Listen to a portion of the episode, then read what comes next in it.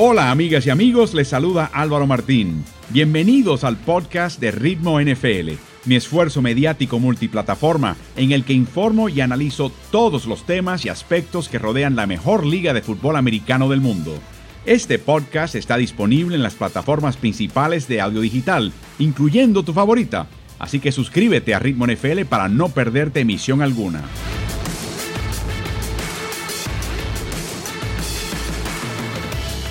Y ahora comenzamos la emisión de hoy.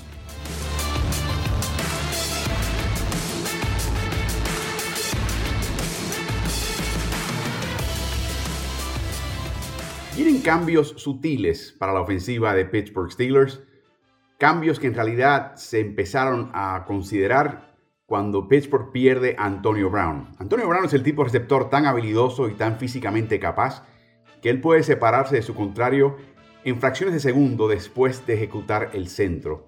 Por lo tanto, entre él y otros receptores que abrían el campo, la lectura de juego era mucho más sencilla y era cuestión sencillamente de buscar el momento preciso para lanzarle el pase a él o a otros, dependiendo de quién estuviese abierto. Cuando ya desaparece Antonio Brown del esquema de Pittsburgh, de repente el resto de receptores no eran tan habilidosos y la lectura se empezó a complicar. Y hacía falta, creo, diversificar este ataque de Pittsburgh y lo vimos el año pasado particularmente cuando cayó Ben Roethlisberger a su lesión y su desgarre de ligamentos en el codo derecho, su codo de lanzar. Y vimos a Mason Rudolph y a Doug Hodges en un esquema que no estaba hecho para ellos, al cual ellos tuvieron que adaptarse y que francamente no los ayudaba mucho dada su etapa de desarrollo como quarterbacks en la liga. Así que este año Mike Tomlin contrata a Matt Canada. ¿Quién es Matt Canada? Mark Canada hoy por hoy es el entrenador de quarterbacks del equipo de Pittsburgh, pero en el año 2016 era el coordinador ofensivo de la Universidad de Pittsburgh, universidad que comparte su campus de entrenamiento con el de Pittsburgh, los Steelers. O sea que ya se conocían Tomlin y Canada de ese momento. Ese año, Canada logró que las Panteras de la Universidad de Pittsburgh anotasen 42 puntos por partido y fue uno de cinco finalistas al premio Broyles que se le entrega al mejor entrenador universitario en los Estados Unidos en primera división. A raíz de ese éxito, Ed Orgeron se lo lleva a LSU por un par de años y luego termina en el 2019 como coordinador ofensivo de la Universidad de Maryland. Uno de sus pupilos en esa universidad, de sus jugadores, es un tal Dino Tomlin, ¿sí? el hijo de Mike y ala abierta de la Universidad de Maryland. Así que no sé si es porque Dino le habló al padre o porque el padre fue a ver los partidos de su hijo y de la Universidad de Maryland en persona pero lo vio directamente y quedó tan impresionado que este año Tomlin se lo trae a Pittsburgh, a los Steelers, como entrenador de mariscales. Y ya vemos un trío de diferencias del esquema ofensivo del 2020 a lo que se jugaba quizás en los últimos dos años en Pittsburgh. Número uno, el, uso de un fullback. Hace tiempo que Pittsburgh no tiene con fullback y que despliega y usa ese fullback al máximo, parecido a la manera que San Francisco utiliza el suyo donde no solamente bloquea y abre huecos para los corredores, sino que también puede recibir pases y puede acarrear inclusive en situaciones. Es un fullback polivalente y para eso está Derek White. Si le preguntas a cualquiera oficialmente en Pittsburgh qué tal Derek White, se bueno, un gran contribuyente a los equipos especiales y no dice nada de su papel en la ofensiva. Eso quiere decir que va a tener un papel en la ofensiva, así que va a ser interesante ver hasta qué punto lo utilizan porque es un jugador obviamente talentoso.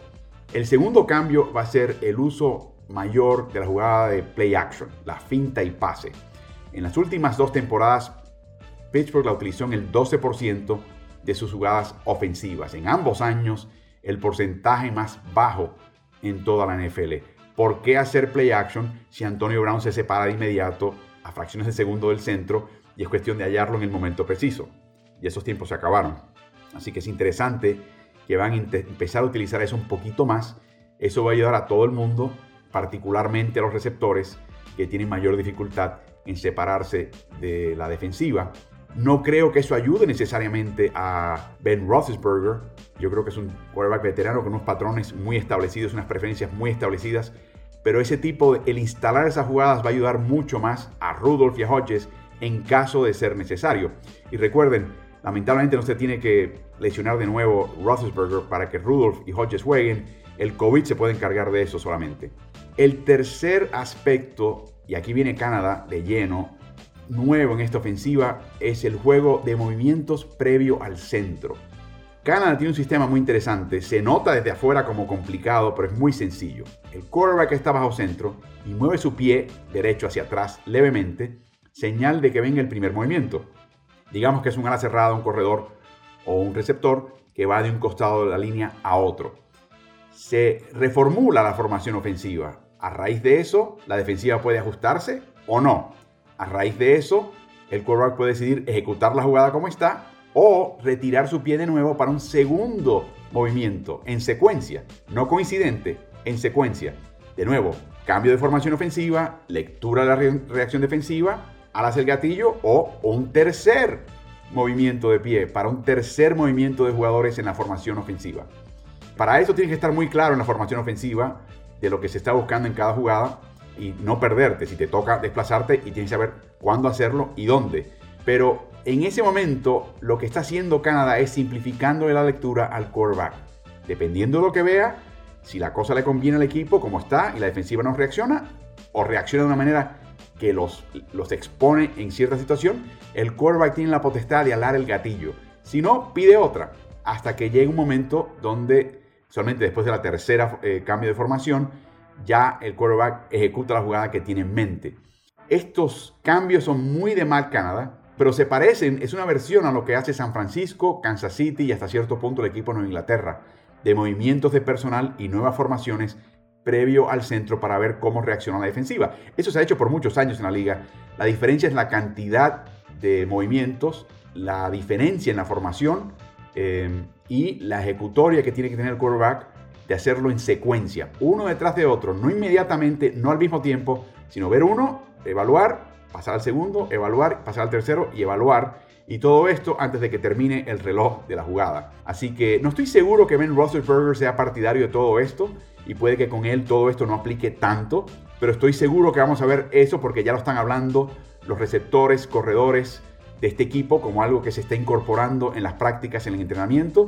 Así que veremos una ofensiva de Pittsburgh mucho más diversificada, eh, mucho más polivalente. Y en el caso de que Ben Roethlisberger no pueda jugar, la presunción de todo esto es que estarán mejor preparados para ser más eficaces y más apoyados los quarterbacks jóvenes del equipo de Pittsburgh.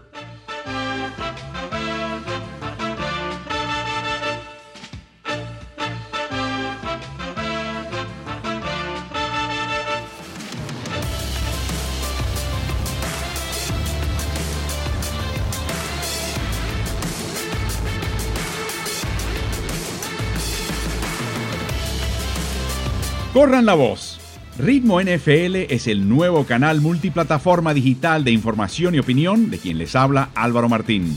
Lo puedes hallar en Facebook, YouTube, Instagram, Twitter, ah, y por supuesto, en tu plataforma favorita para escuchar podcasts. Suscríbete y síguenos.